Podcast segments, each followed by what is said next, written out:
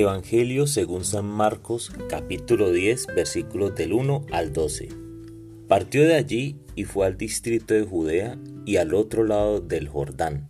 Nuevamente las multitudes se reunieron a su alrededor, y como era su costumbre, nuevamente les enseñó.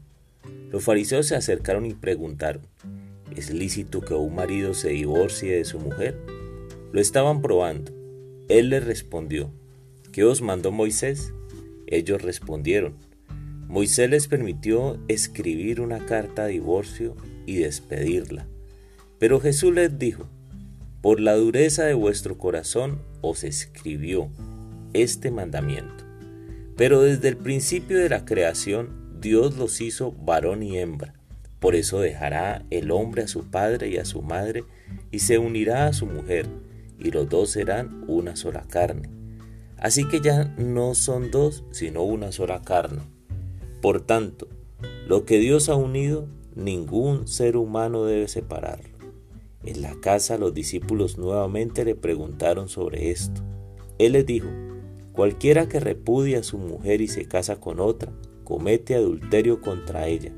Y si, se, y si se divorcia de su marido y se casa con otro, comete adulterio. Palabra del Señor.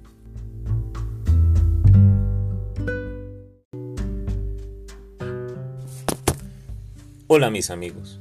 Una vez más ponen a prueba a Jesús y, y, le preguntaron si es lícito que un marido se divorcie de su mujer y como siempre la respuesta de Jesús es contundente, creando confusión, incluso dentro de sus discípulos.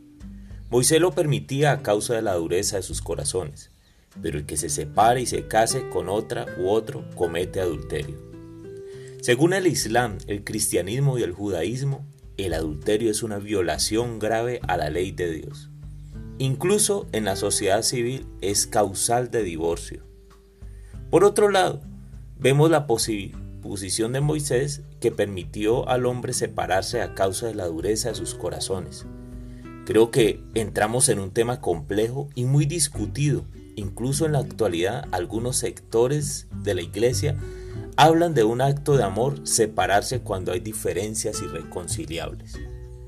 Por otro lado, también podemos estar hablando de la incapacidad del ser humano para ver del lado de la otra persona, de ponerse en los zapatos del otro, de amar sin egoísmo, sin esperar nada a cambio, de aceptar al otro tal como es y entender que cuando sales de la protección de tus padres es para iniciar una nueva vida y te haces uno con la otra persona. Entonces, ¿deseas detenerte y pensar de nuevo qué estás haciendo con tu vida y la de tu familia? Piensa por un momento que el Espíritu Santo te dé sabiduría y amor para tomar decisiones acertadas en medio de la crisis. Recuerda, las crisis de la mano de Dios nos pueden hacer más fuertes.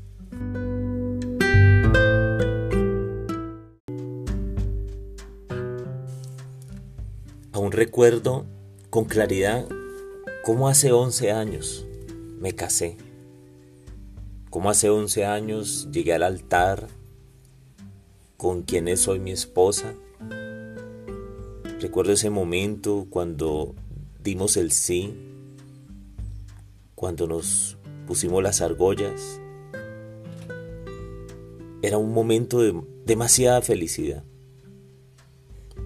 Nadie ha dicho que haya sido color de rosa cada día que he vivido con mi esposa. Hemos tenido momentos fuertes de discusiones, de mirar hacia otro lado. Pero sabemos que Dios está con nosotros y nos hemos vuelto a tomar de la mano y hemos vuelto a seguir. Y cada noche cuando la veo a mi lado puedo descansar y decir, estoy con la mujer que tú me pusiste a mi lado para formar familia, para, para ser uno solo. Y hoy quiero darte gracias por ella, por mi esposa, por los hijos, por la familia, por el hogar que hemos construido, por el hogar al que he dicho en la salud y en la enfermedad, en la alegría y en la tristeza. Pero también te pido en este día, Señor, por aquellas personas, por aquellas parejas que están viviendo momentos difíciles, por aquellos matrimonios que están pensando en separarse en renunciar a ese sí que alguna vez dijeron, incluso si están en unión libre, porque han decidido estar juntos, amarse, cuidarse, protegerse, a ser compañeros de vida. Yo te pido por ellos, para que les unas más, Señor, para que tu Espíritu Santo les ayude a tomar decisiones. Bendícelos, bendícelos, que aquellos que tienen hijos puedan verlos en este momento y darse cuenta que ellos también son motivo de unión.